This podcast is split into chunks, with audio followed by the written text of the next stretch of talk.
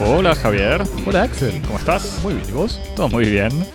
Bienvenidos a Cosmopodis, agitando la cultura del mundo de a un tema por semana, en vivo desde el Estudio 1 en el sur de París, reunidos hoy para hablar de la película Maggie Marin, L'urgence d'agir, Maggie Marin o Maggie Marin, La urgencia de actuar, sobre la coreógrafa francesa contemporánea Maggie Marin y sobre su compañía, la compañía Maggie Marin, realizada por su hijo David Monbouche.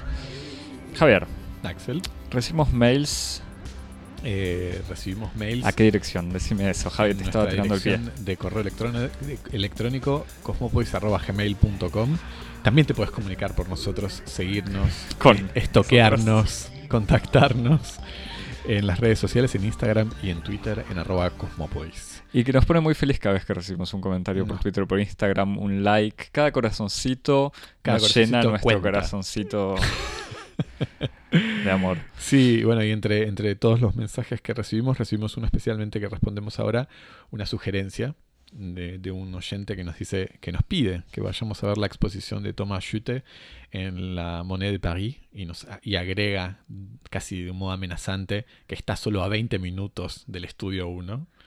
Sabiendo dónde estamos, Es, eso es, algo, eh, es un comentario inquietante. Supongo que depende del tipo de transporte y el estudio. Yo no vivo en el estudio.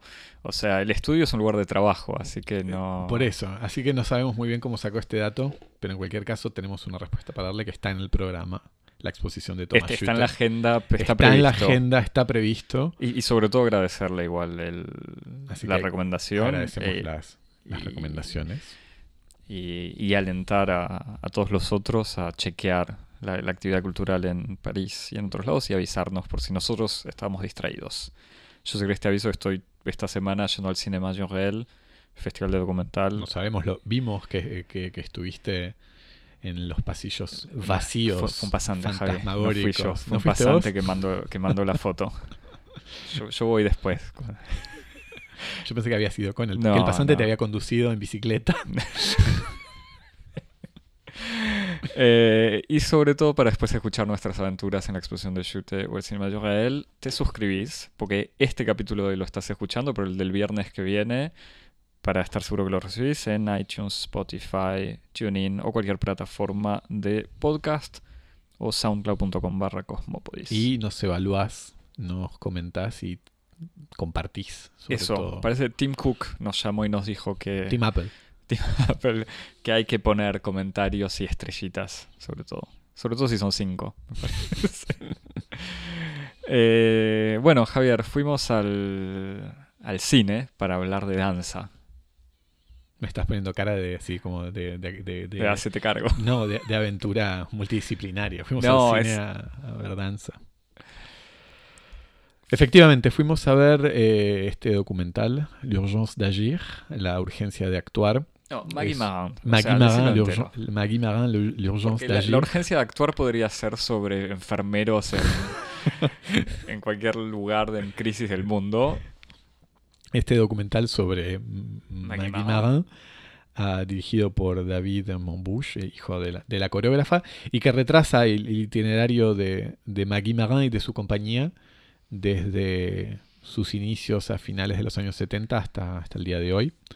Eh, es un, un recorrido que, que se va construyendo con entrevistas a Maggie Marin, ah, que incluye rodaje de, la vida y las actividades de la compañía, fragmentos de archivos y que permite visitar además grandes episodios de la vida de, la obra de Maggie Marin, mm, con un énfasis puesto en, en la pieza más célebre, su obra magna, Maybe, que fue estrenada en 1981. Es una obra basada en textos de Samuel Beckett y que funciona además como una especie de columna vertebral de plan general de todo el documental.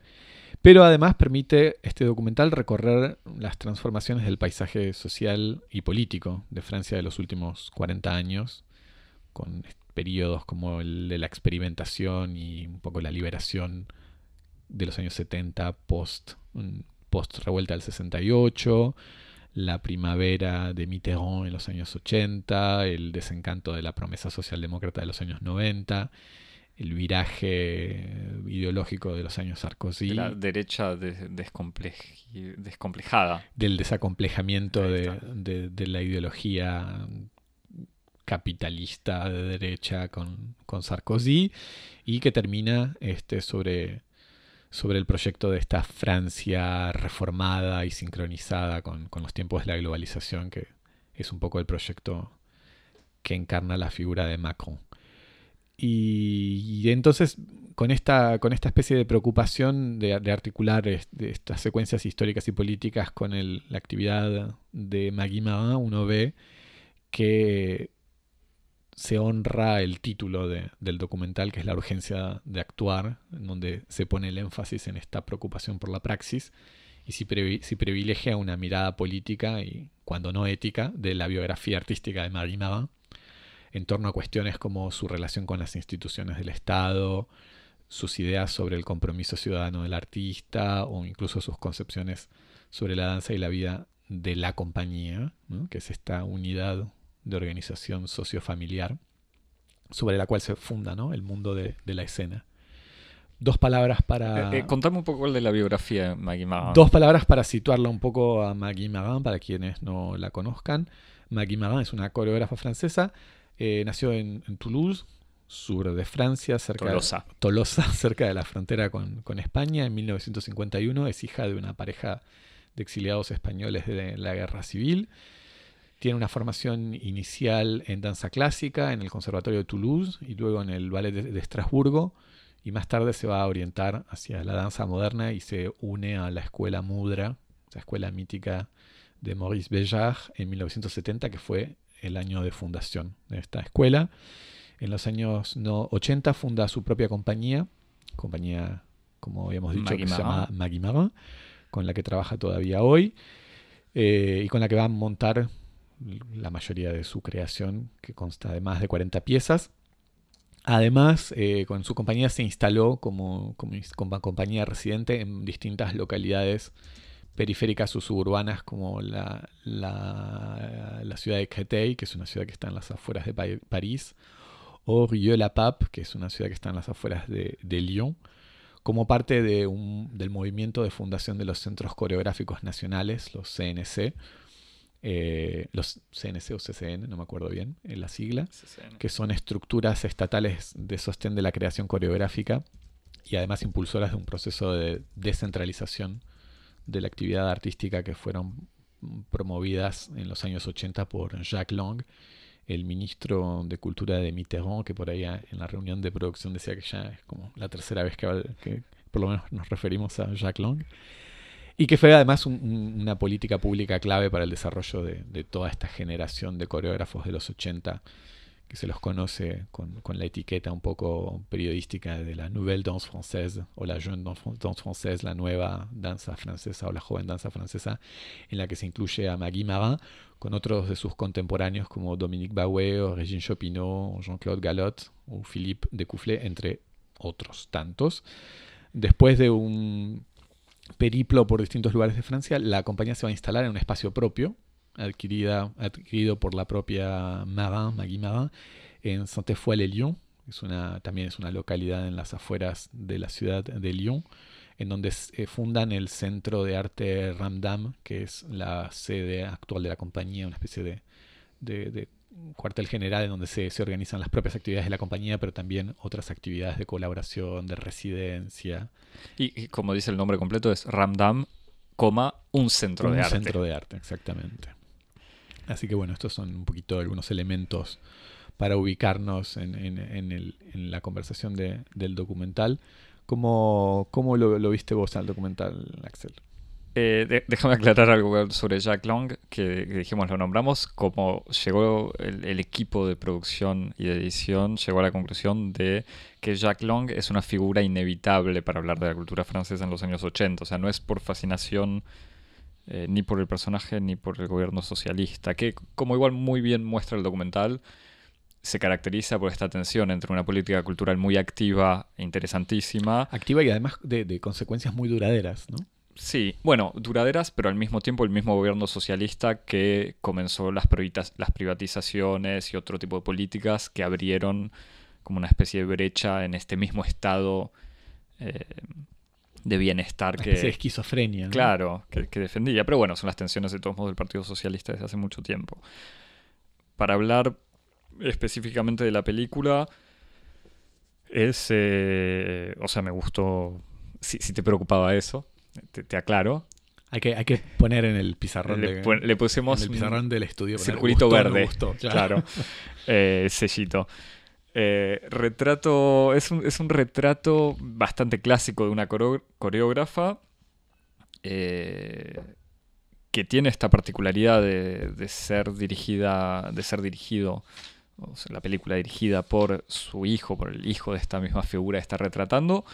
Eh, lo que en sí no le agrega nada interesante a la película, sino quizás algunos temas no explorados o cuestiones evocadas, pero que no van más allá, eh, pero que tampoco afecta al, retrato de Maggie Marin y sobre todo de su obra, o sea, que le da un quizás una visión más desde adentro y más personal que funciona muy bien con el tipo de, de posición que mantiene ella con, el- con su compañía y con su obra. O sea, el, como decías, hay entrevistas con Maggie Marin, hay escenas y fotos de la historia de la compañía, incluso hay unos testimonios de otros bailarines o miembros de la compañía que se fueron integrando de a poco y que el director, que tiene una voz en off pseudopoética bastante inmancable por momentos, eh, Pero que aparece poco. pero que aparece poco, que, que, se Yo también tuve que el sabe mismo callarse. que vos. Exactamente. principio dije, uh, si va a ser todo así. Tiene como una especie de introducción y una conclusión donde habla, pero el resto mm, se, se sabe retirar, pero que está presente en el fondo por esta relación cercana que tiene con, lo- con la gente que entrevista. O sea que hay como una especie de espíritu de familia, como bien decías. Sí, una confianza, una complicidad, una familiaridad. Claro, no son colegas de trabajo, eh, son gente que vive la danza y el trabajo colectivo en donde todos están aprendiendo, todos están transmitiendo, todos están creando juntos. Sí, y- los testimonios no son dados ni a un paracaidista o un agente externo, sino a alguien que forma parte del grupo con el cual se obtiene un vínculo de confianza. Y, y no solamente para hacer un retrato geográfico de Maggie Magan. O sea, es, eh, porque incluso se, se evoca mucho la presencia de otra mujer muy importante cuyo nombre no recuerdo. Sí, Cat- Catherine creo que es, Que es era- una compañera de, de, de la compañía y una compañera de danza de Maggie Magan de los primeros. eh, los Claro, primeros una años. cofundadora casi de la sí. compañía, pero que falleció de un cáncer hace ya casi 10 años, me parece, pero que su presencia fue eh, muy importante y por lo menos también está muy presentada. Así que en realidad eh, esta película como retrato al mismo tiempo personal y colectivo y sobre una obra y sobre una persona más allá de su arte está bastante bueno y el uso de esta obra Maybe eh, como eh, hilo conductor del documental también está muy bien porque te da una, una manera de ver un ejemplo de su obra con esta obra súper eh, clásica y conocida en el fondo en la historia de la coreografía francesa contemporánea o reciente, según me informaron. Eh, y al mismo tiempo me parece que es una obra que me gustaría hablarlo con vos, Javier, que tiene un montón de elementos del, que defiende Maggie Marin a lo largo de su, de su obra y de este documental. Eh, o sea, esta tensión entre individualidad y, colectivo, la cuestión política, la cuestión de usar cuerpos o, o demostrar a los cuerpos de manera no atlética y deportiva, como, como sería el ballet clásico, la cuestión del recuerdo de, la, de la vida personal o de la experiencia personal. Hay un montón de, de elementos, el uso de las voces, la actuación, que, que son pistas evocadas en otras obras también, pero que en este ejemplo de Maybe eh, se ven muy bien. Y está muy filmado de manera, o sea, con unas tomas recientes, una puesta hecha para la cámara que queda bastante bien. Sí, no, el, el- O que el- funciona, digamos. El, lugar que ocupa Maybe en el documental es un lugar muy importante porque enmarca todo el documental. Eh, lo enmarca biográficamente. Eh, Maybe, que es una, una obra que, que Maggie Marin eh, compuso y montó, inspirándose de textos de Samuel Beckett. Algunos de esos textos, textos de Beckett dedicados a su propia madre, que se llamaba May. De ahí el, el- nombre de el título de la obra Maybe, que es, este, homófono a tal vez, pero que también reenvía al nombre de pila de la madre de, Beckett y a la inicial del apellido de Beckett. De hecho, entre paréntesis, el episodio en donde ella cuenta su encuentro con Beckett en la edición de, de Minuit es hermoso, es un pequeño episodio bellísimo. Que además lo cuenta diciendo, yo era una joven bailarina y coreógrafa de veintipico años, o sea, que ni 30 años, y decidió ir a buscarlo a Beckett. Eh, que fue recibida por Beckett, que era una celebridad de la literatura y que la recibió con una enorme generosidad y diciéndole, bueno, usted haga lo que quiera con mi obra, yo le doy el permiso.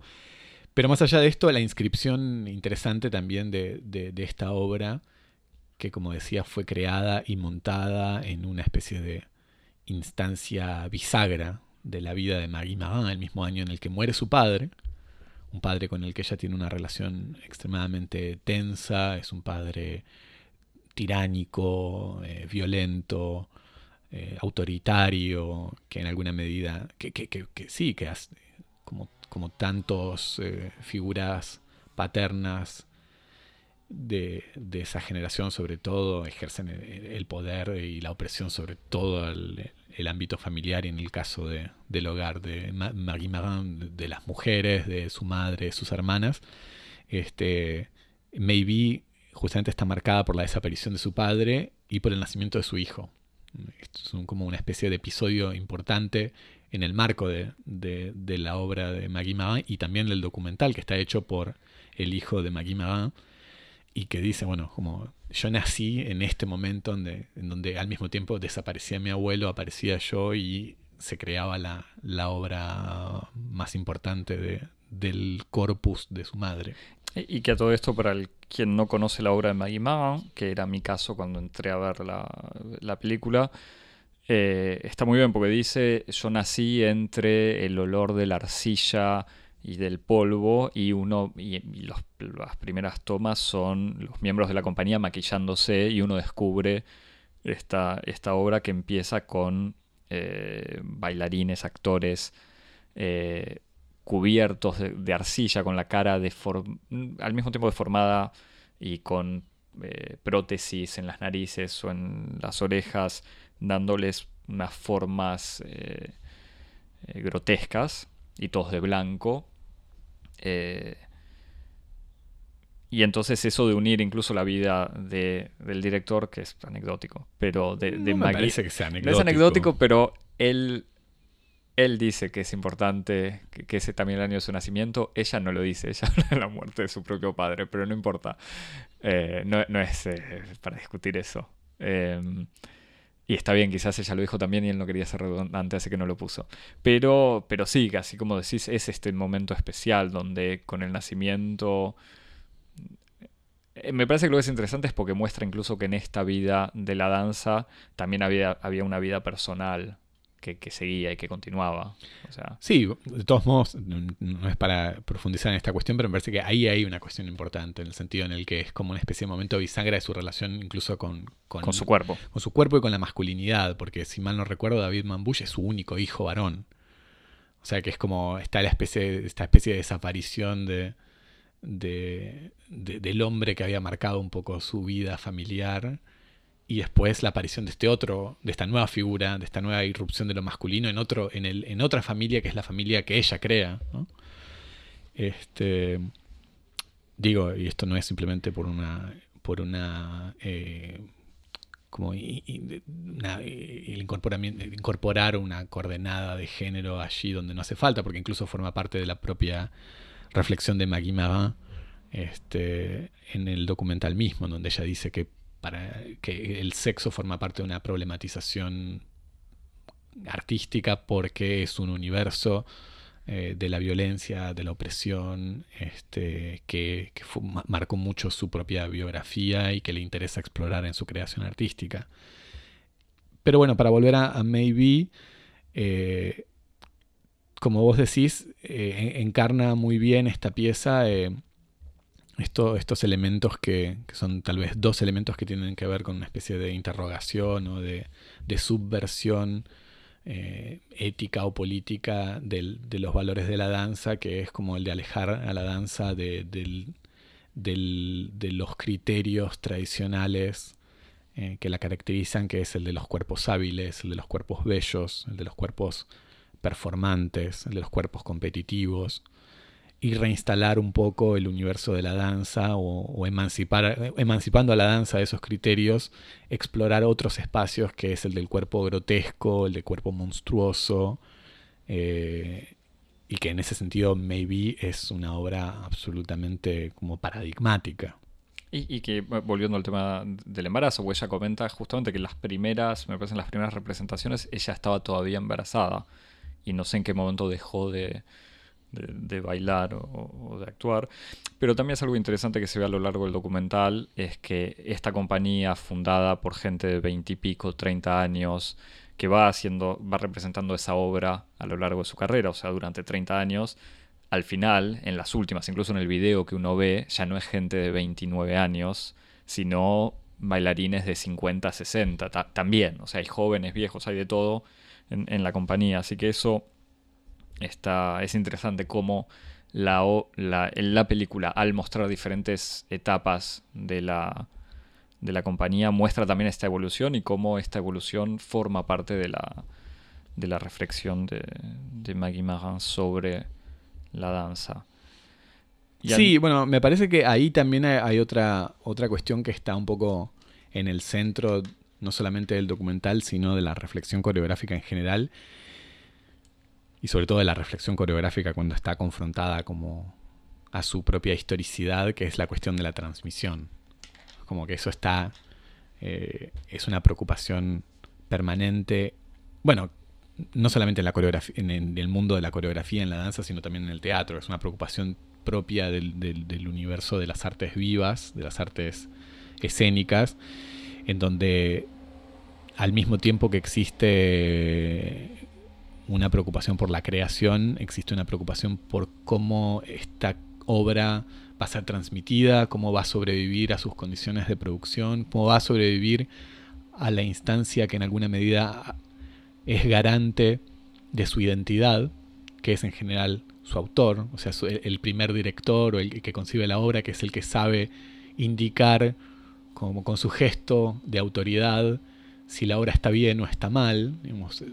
El, el otro problema central que, asedia al mundo de las artes escénicas, que es el problema de la notación. Cuando digo notación, digo cómo está establecido el texto, eh, la escritura de una pieza. Recordemos que. Sí, lo habíamos hablado hablando de antes de Exactamente, que el, mundo de la danza está enfrentado a este problema de que no hay un método estándar y universal de establecimiento del texto y de la escritura de una pieza. No es como en el mundo de la música que hay una partitura o, incluso en el teatro que se tiene el texto con las didascalias. En el mundo de la danza, cada creador inventa su propio método de notación con sus necesidades específicas y hay creadores que incluso construyen alrededor del problema de la notación una de las canteras de su investigación, como es el caso, como decíamos, de Anne-Theresa de Kersmaker.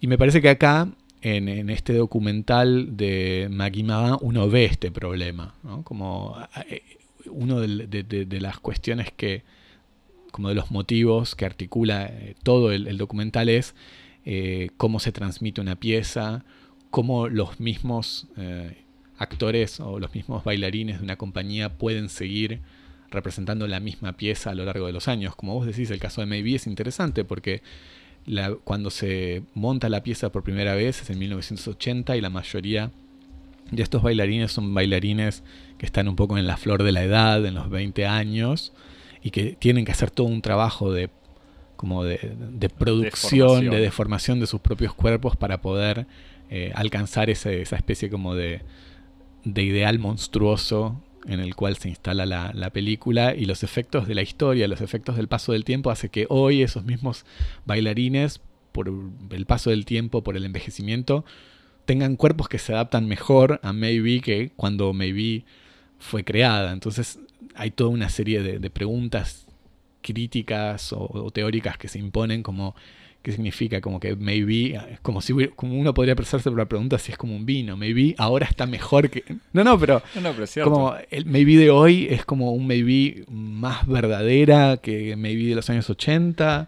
Pero Este- incluso, lo comenta hablando de los diferentes bailarines. Dice, bueno, siempre termina dándose una, una especie de proporción entre altos, bajos, eh, no sé si se gordos, flacos, pero como de todos modos cambian los, actores, eh, los bailarines que la representan, siempre va variando y esa imperfección que era la idea de base de, la obra, en el fondo cuando uno ve las imágenes se entiende enseguida lo, lo que estoy diciendo, lo, lo, tuiteará el pasante porque se puede ver entera en YouTube, pero son cuerpos sucios, o sea, la arcilla se desprende, por momentos bailan en el polvo, esas narices exageradas, hay un montón de detalles. Sí, como rostros de gárgolas. Claro, y que en el fondo, aunque cambien los actores o los, bail- los bailarines, eh, no es que deforma una pureza original, como que le agrega esta de- deformidad o deformación que, que estaba desde el principio. Lo que me gusta, eh, ah, lo que me gusta, lo que me parece que se ve, y de vuelta comparando con Anne Teresa Kersmacher y con Jerome Bell, otro coreógrafo del que habíamos hablado en Cosmopodis hace un par de meses, habrá que buscar. Eh, me da la sensación que Maggie Marin tiene o, no tiene la eh, intelectualización o la, o la posición conceptual preexistente o explicitada antes de hacer la obra. Como que me da la sensación que mucho de su... eh, bueno, primero como dice el título, la urgencia de actuar tiene que ver con compromiso político explícito, pero también con esta idea me parece que casi que antes de teorizar vamos a crear y bailar y que en el fondo la crítica que puede hacerle ella al ballet eh, funciona más en la práctica que una crítica teórica y al mismo tiempo su- sus obras eh, se desprenden de una experiencia personal, como en muchos casos, bueno, como decíamos por Maybe, que hay escenas que por lo menos la película eh, une o asocia directamente con el exilio español, con el padre autoritario, con, con, estos temas que habíamos evocado, pero incluso ella misma dice, bueno, que ella quería estos cuerpos feos porque salía de una formación clásica de ballet.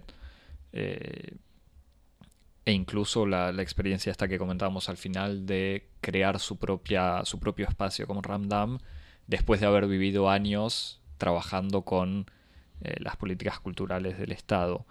¿Cómo, o sea, son dos pistas diferentes ahí, pero ¿cómo, me, cómo sitúas a Maggie Marin en el tema de la, de, de la danza como un trabajo de arte conceptual? Sí. No, me parece que es interesante situarla como en una, una relación, si no de oposición, por lo menos de, de divergencia con respecto, como vos decías, a, a figuras como, como Anne-Theresa de Kersmacher, o incluso mejor así en una lógica un poco medio nacionalista, aunque, aunque esas son lógicas que no siempre están, eh, son legítimas eh, con el caso de Jérôme Bell, en el sentido en el que se inscriben en, en- en secuencias eh, históricas o de generaciones un poco distintas, ¿no? Como decíamos, eh, Maggie Marin es un poco una hija del 68, ¿no? Es una, contemporánea de- de- de- del mundo de los años 70, ya se forma en esta especie de, contexto de experimentación, de emancipación, de, eh, casi de- de relación como desacomplejada y, y, y espontaneísta, ¿no? Que, caracteriza un poco a, esas, a esas experiencias vanguardistas de los años 70.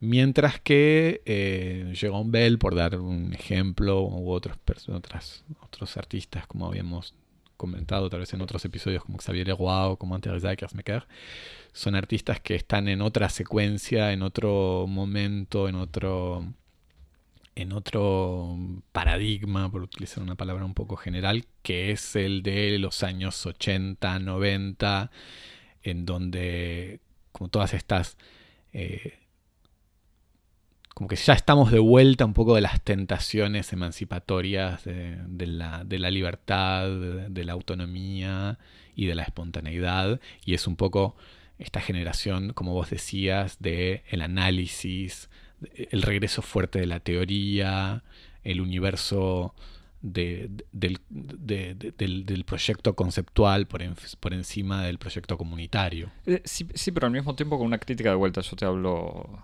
eh, sin conocer tanto la teorización de la danza o de la crítica, pero me da la sensación que en el fondo ciertas críticas son similares. Eh, o sea, la crítica de la formación clásica o de la danza clásica o del ballet clásico como una eh, máquina de, disciplinar cuerpos de manera fascista, para decirlo de manera brutal, pero que en el fondo es lo que decía John Bell y es medio lo que critica Maggie Mahan también. A lo que voy es que es una crítica que converge, pero de formas completamente distintas. No, no, seguro. Digamos, tienen, si querés, es como están alineados en un mismo espíritu eh, de, diferenciación o de deconstrucción de, de los lugares tradicionales de legitimidad de la danza, ¿no? La, academia, el ballet, la uniformización, la performance, la competitividad, la estética del virtuosismo, o sea, toda esta, esta corriente un poco de,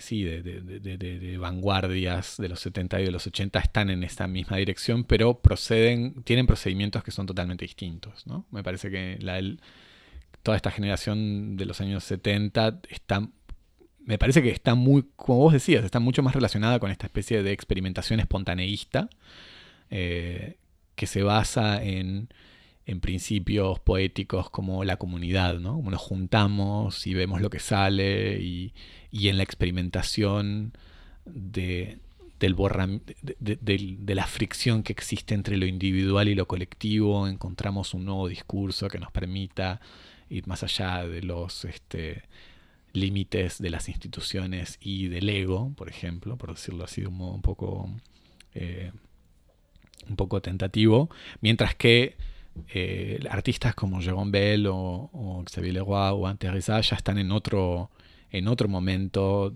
teórico, en otro momento histórico también, en donde la confianza en ese tipo de experimentación espontaneísta se ha caído este, y que son son tiempos de, mucho más escepticismo, de mucha más este, preocupación por, como vos decías, eh, partir más de, la teoría que de la praxis.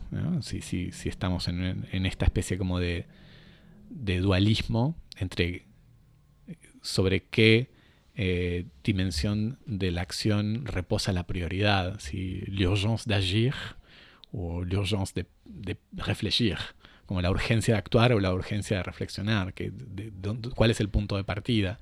Y entonces me parece que en este sentido efectivamente Magui es eh, un... Y este documental nos presenta una especie de retrato muy interesante de esta generación que tenía como prioridad eh, vivir, actuar, experimentar, crear formas de vida, en, un mundo además que por otra parte ella caracteriza un modo un poco melancólico, si se quiere, en cierto sentido, como un mundo que, pese a todas las dificultades y las contrariedades que, tenía, era un mundo que era más fácil. ¿no? Dice, ella lo dice al principio del documental en donde se ven unas hermosas imágenes de archivo de ella con su tropa recorriendo las campiñas francesas en una especie de, de autobús más o menos, o de pequeña van más o menos destartalada, eh, donde dice, bueno, como antes era, todo era muy difícil, como oponiendo esa situación un poco de saltimbanqui a su posición ya establecida en el mundo de la creación contemporánea de hoy, pero al mismo tiempo todo era más fácil, porque era una época en la que era más fácil encontrar gente que estuviera dispuesta a hacer cosas con una afinidad común y una indiferencia total por el problema del dinero o de ganarse la vida. Como que si hay algo que me enseñó, nos enseñó el, el empobrecimiento de los últimos 40 años es que hoy la gente está tan preocupada y con justicia por salir adelante que viven en el miedo y eso es lo que no nos pasaba en los 70, decía Mackie Claro, eso es importante, como no, no dice, ah, nosotros no nos preocupamos por la plata, sino nosotros vivíamos en un contexto en donde podíamos no preocuparnos, no porque tuvieran plata, sino porque de alguna manera se las arreglaban y muy consciente de la situación de precarización y de profesionalización, eh, ¿cómo decirlo? Artificial, casi profesionalización, porque todos están mejor formados o más formados y todo se paga, pero al mismo tiempo más precaria hoy en día.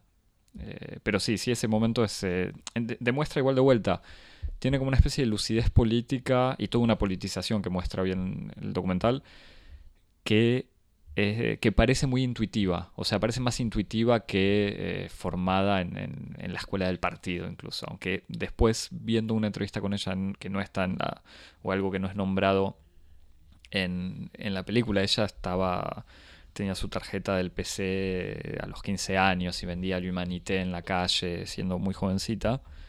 Eh, y sus padres, por lo menos su madre, era comunista. O sea, tiene una relación muy directa con eh, la política, pero al mismo tiempo eh, su politización, de vuelta, así como ella critica el ballet al haber sido formada en, en la danza clásica, cuando ella desconfía de los políticos o critica la política, lo dice también después de haber sufrido eh, durante años los eh, idas y vueltas de las políticas locales. O sea, como si caes en una, en una ciudad eh, donde te gobierna un partido de izquierda que se interesa más o menos a la cultura, vas a tener financiamiento y de, desde que, o el momento en que sea vuelta la, la, la balanza política, puede desaparecer todo. Sí, sí, sí, no, eso es este ahí hay, me parece que por lo menos dos cosas muy interesantes. Uno es como una especie de, eh, de, signo un poco, un poco funesto, de como una especie de, retroceso del, universo de la cultura. Desde esos años 70, como bueno, sí, de experimentación un poco despreocupada, los años 80, en donde, bueno, pese a, todos los desencantos que pudo haber traído indiscutiblemente la política del Partido Socialista bajo el liderazgo de Mitterrand, también estuvo, como decíamos, aparejado con, toda una serie de transformaciones interesantes, como, como todas estas estructuras estatales que permitieron el desarrollo de la actividad y de la creación artística en esos años. Pero que tenían, y me parece que ahí es el, tema, porque se ve, la película muestra bien como en los 80 o finales de los 80, al instalarse en un barrio popular, en, bueno, primero lo de Créteil que no se ve, pero después en las afueras de Lyon, está este objetivo de llevar también la danza a la comunidad, de transformar el centro de coreografía en una especie de centro social eh, casi de asistencia social de esas zonas. O sea, hay una tensión rara ahí. Y me parece que por ese lado es donde fallan también estas políticas públicas. Es como que se les da o se les busca una utilidad que quizás nunca puede ser inmediata. Yo no, eh, estoy tan seguro que sea tan lineal. Me parece que si, lo que si hay algo que se ve en el documental, si uno pudiera dividirlo esquemáticamente en movimientos, uno podría identificar tres. Como uno es esa especie de... La efervescencia creativa del o, O cuatro, si querés. Eh, la efervescencia como eh, la experiencia de la libertad incondicionada de la vida del artista por fuera de las estructuras del Estado, primer momento. Segundo momento, esa especie de, de, enamoramiento o, de esperanza de que puede existir algún tipo de asociación fecunda entre el artista libre y el Estado, en donde el Estado le ofrece las estructuras para una seguridad que no se puede garantizar el artista por sí mismo, pero que al mismo tiempo no le quita eh, libertad y que en cierto sentido eh, es una acción del Estado que es fiel a una cierta idea iluminista de la izquierda, como decíamos en otro momento, como pan y rosas, de que la acción socialista o la acción de una política emancipatoria tiene que ver con la igualdad en términos económicos, pero también con una promoción de la igualdad de acceso al desarrollo espiritual o a los bienes culturales. En ese sentido me parece que hay en cierta política del socialismo no tanto lo que vos decís como de una función social, de centro social, sino de que para el desarrollo de, una, de, un, de un sector suburbano, de una barriada trabajadora, es tan importante como una sala de salud, como un centro coreográfico. Sí, pero yo no digo que no haya sido, sino que se fue transformando. Y después un tercer momento que me parece que está más situado y que hay como una especie de superposición entre secuencias y, si querés, histórica con, con cronología. Un tercer momento que son los 90, en donde hay una especie de ansiedad y de, de cambio en el esquema de prioridades de los dirigentes políticos y sobre todo los dirigentes políticos que vienen de la izquierda o del, socialismo o del comunismo en Francia, que empiezan a tener la sensación de que efectivamente la cultura ya no es prioritaria y que es muy interesante porque es un viraje que no es solamente un viraje de coyuntura, en el sentido de que no es un cambio de prioridades que es el efecto inmediato de un cambio objetivo, por ejemplo, en las posibilidades del Estado de financiar ciertas actividades, sino que es un cambio fundamental, un cambio en el sistema de valores, en el que efectivamente eh, cierta dirigencia considera que, por ejemplo, la promoción de la cultura o de la creación joven es un lujo, es un accesorio que llega por último en una larga lista de otras prioridades, como dice específicamente en el documental Maguimaba, que le dice un alcalde cómo financiar el deporte, un, equipo de fútbol o hacer una calle, una calle peatonal.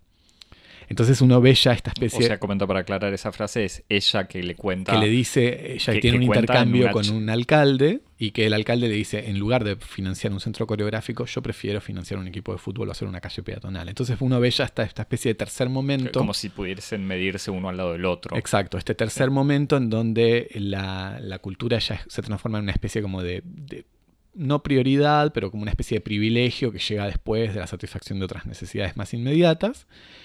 Y un cuarto momento, que es un momento todavía más angustiante, que es como la, llegada de, una nueva relación entre el poder eh, y la cultura, que es un poco la época Sarkozy, en donde la cultura ya se transforma en como un espacio más del universo mercantil, en donde el, el barómetro, el índice que permite evaluar si una eh, obra o un proyecto artístico tiene valor o no es simplemente su relación entre la oferta y la demanda. Entonces, por ejemplo, Magui cuenta que es la época, estos años, los años 2000, la primera década del siglo XXI, en donde ella ve que en Francia empieza a tener acontecimientos extremadamente violentos en algunas de las escenas más prestigiosas de París, como el Teatro de la Ville, un teatro eh, del, centro de París, una de las escenas más importantes de,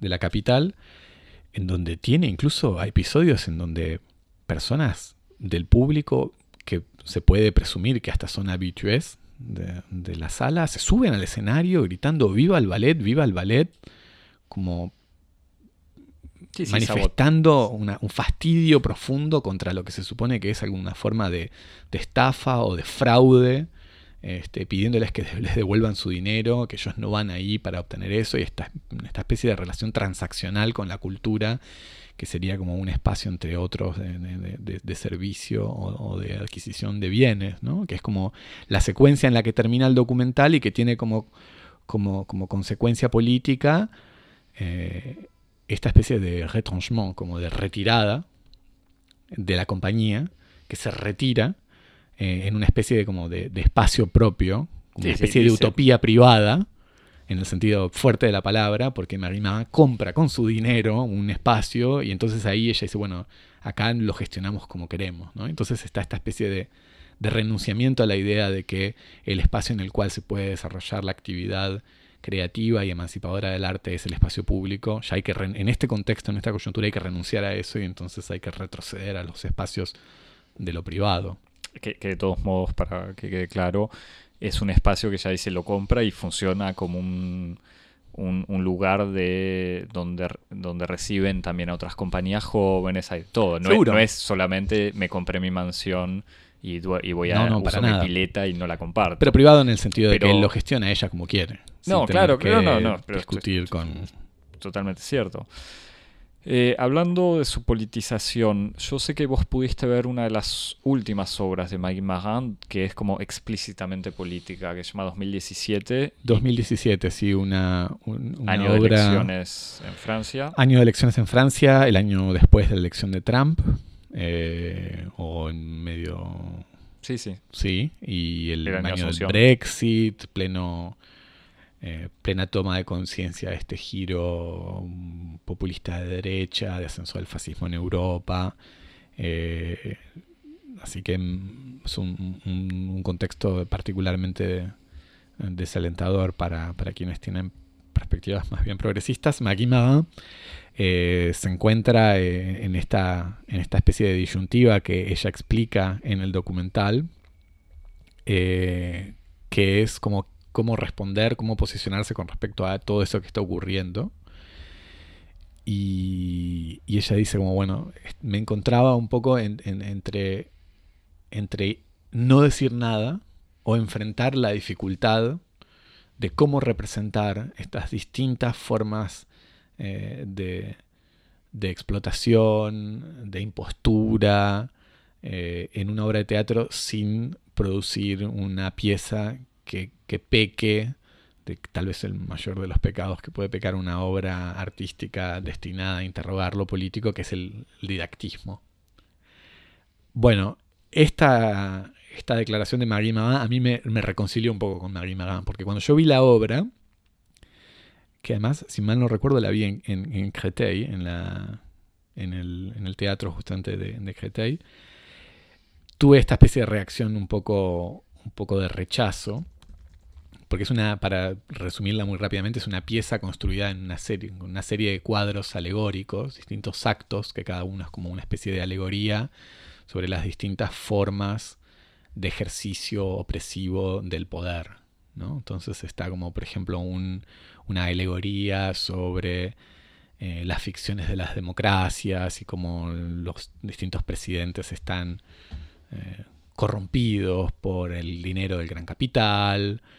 Eh, entonces se ven políticos que tienen como máscaras, que se van pasando las máscaras este, y que reciben dinero. Después otro, otra secuencia, otra viñeta en donde se, explica cómo el totalitarismo, sobre todo en los países periféricos o en los países no centrales, es una, forma o como una implementación del brazo armado del capitalismo y se ven distintos eh, dictadores. Eh, de América Latina o de África que van como con máscaras y que se van pasando el poder unos a otros. Y después se ven, por ejemplo, escenas de, adoración que son escenas casi religiosas en donde el objeto de, la adoración son, por ejemplo, los, los grandes tótems del universo del consumo, el dinero, las joyas, las, grandes marcas. Y entonces es como una, pieza que está montada sobre todos este, este, estos procedimientos de representación alegóricos. Poco sutil, por lo que decís. Sí, que, tiene como resultado una obra así muy programática, muy legible. Eh, y mimética. Entonces es como. No, no, no, no, no, no. Eh, no me resultó particularmente interesante. Y a la luz de lo que Marie Marin dice de la, de la, concepción de la obra, uno se da cuenta de que en alguna medida es como una especie de, eh, fracaso voluntario reconocido. Como que la coreógrafa se encontró en un cierto momento de, su vida como creadora y como mujer política, mujer politizada, ante una disyuntiva trágica. O no, o no tratar la cuestión política o fracasar. Y ella elige fracasar. Y entonces en, esta especie, y cuando digo, digo elige fracasar, digo elige representarlo sabiendo que no hay modo de representar eso de un modo que no sea didáctico. Y entonces uno ve que en este sentido ella está recorriendo este, gran camino, que es el camino que el, que el documental eh, retrasa, que es, el, que es el camino de una persona que está fundamentalmente preocupada por, por la, dimensión, la dimensión ética y política de su acción.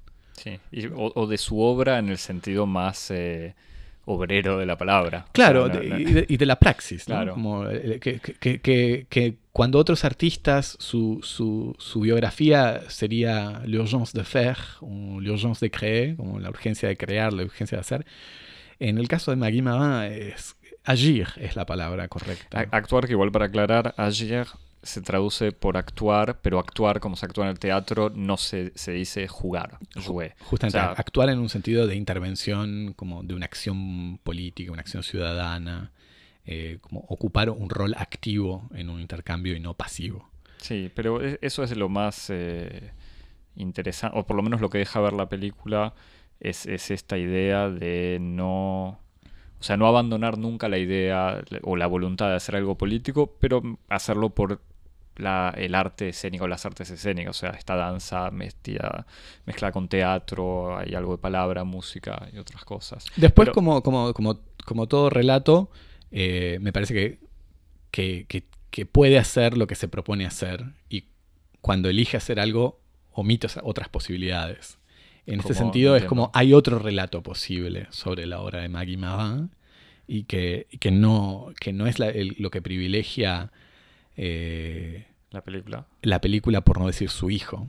Porque aquí es donde me parece que es importante recordar o tener presente que es la mirada de su hijo, que tiene con, con esta madre una relación clara de, fascinación, de admiración, de transferencia muy eh, grande. Su, hijo, que es un actor formado en un conservatorio de lo más reconocido.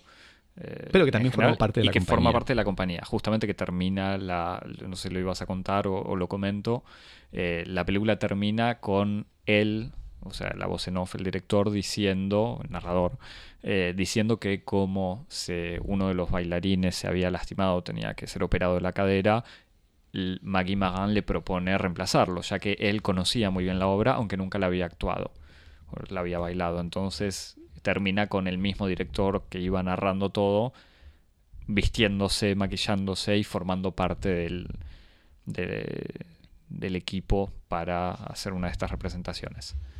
No, pero lo que decía es que precisamente eh, no hay que olvidar que esa es la mirada del documental y que hay otra mirada posible que está eh, por hacerse tal vez. Es un digamos, este es un programa para, otro documental sobre la obra de, Maggie Magan, eh, que tiene que ver con la, riqueza, la, profundidad, la, enorme heterogeneidad de la obra de Maggie Magan. Es algo que está señalado un poco al pasar en un pequeño testimonio que da una crítica de arte norteamericana, que fue una crítica importante que escribió la primera gran crítica sobre Maybe en, una publicación en Estados Unidos y que un poco la instala en el universo de los creadores jóvenes de su, generación.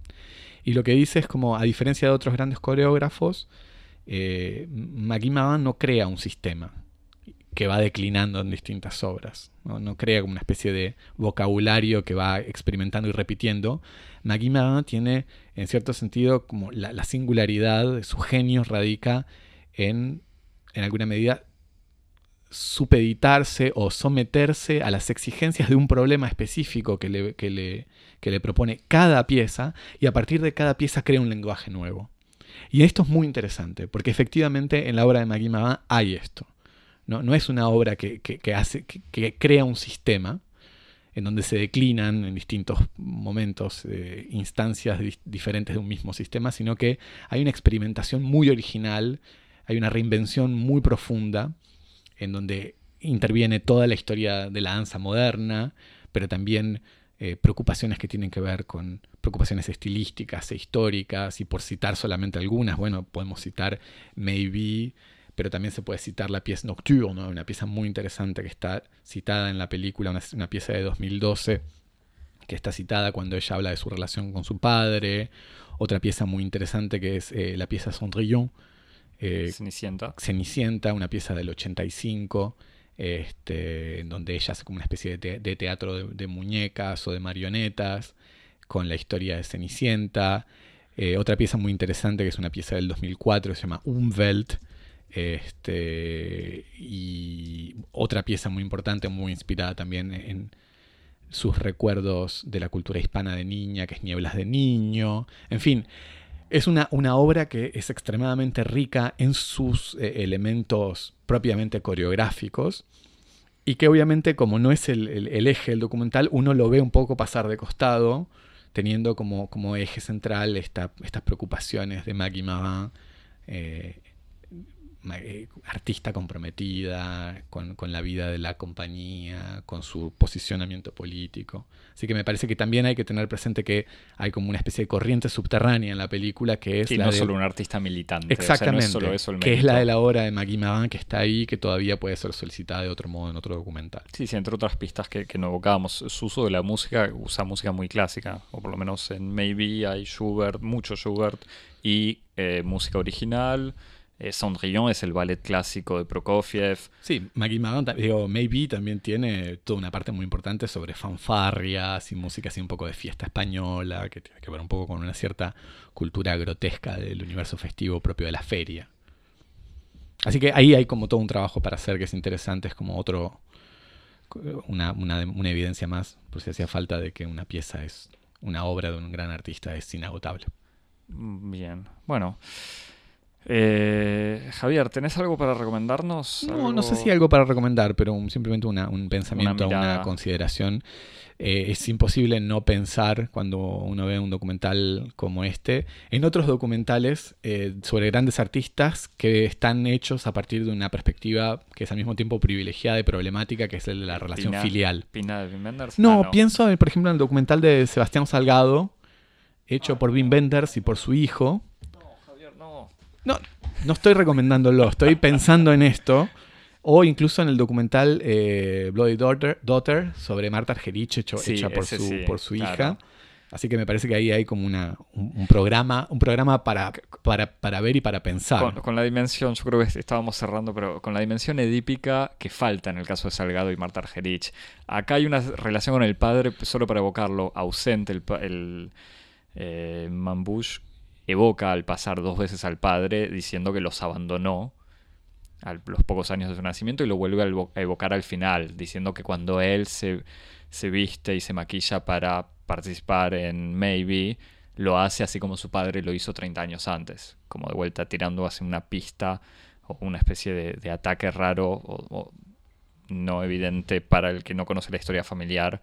Pero bueno, no importa. Pero, pero sí entiendo. Yo el de, el de Argerich me parece que es bastante más interesante que el de Salgado. No, pero me parece que es como para, para pensar como una especie de programa, de secuencia, de serie de estas relaciones de como la relación filial con el, con el padre artista, como, cómo se organizan esos relatos. No, igual es, son muy pertinentes. Yo como lo único que hago es autopromocionarnos, recomiendo el episodio T02E16, Días de Movimiento sobre Anne Teresa de Kersmacher, y el episodio T0105, Éramos tan jóvenes. Éramos tan jóvenes. Nuestro quinto episodio hablando de la obra de Jérôme Bell. Eh, viejo episodio con cuando no habíamos cambiado nuestra voz, teníamos todavía voz de niño. teníamos acné todavía. Exactamente. Fue, fue esa la decisión que dijimos, no vamos a mostrar nuestras caras porque están llenas de granitos. Porra el canal de YouTube que teníamos listo. Eh, bueno, y con todo esto me parece que, que, podemos recomendarles a nuestros oyentes que nos sigan en redes sociales. En arroba cosmopodis en Instagram y en Twitter. O que nos puedan escribir por correo electrónico a la vieja usanza a cosmopodis.gmail.com Y que se suscriban y nos recomienden y compartan, pues siempre es gratis mandarle un mail o un mensajito a todos tus amigos en cualquier plataforma Apple Podcast, Spotify, TuneIn, SoundCloud o la que más te guste para escucharnos todos los viernes cuando subimos el capítulo cada semana. Y Javier, nos vemos la semana que viene. Hasta la semana que viene. Chao. Chao.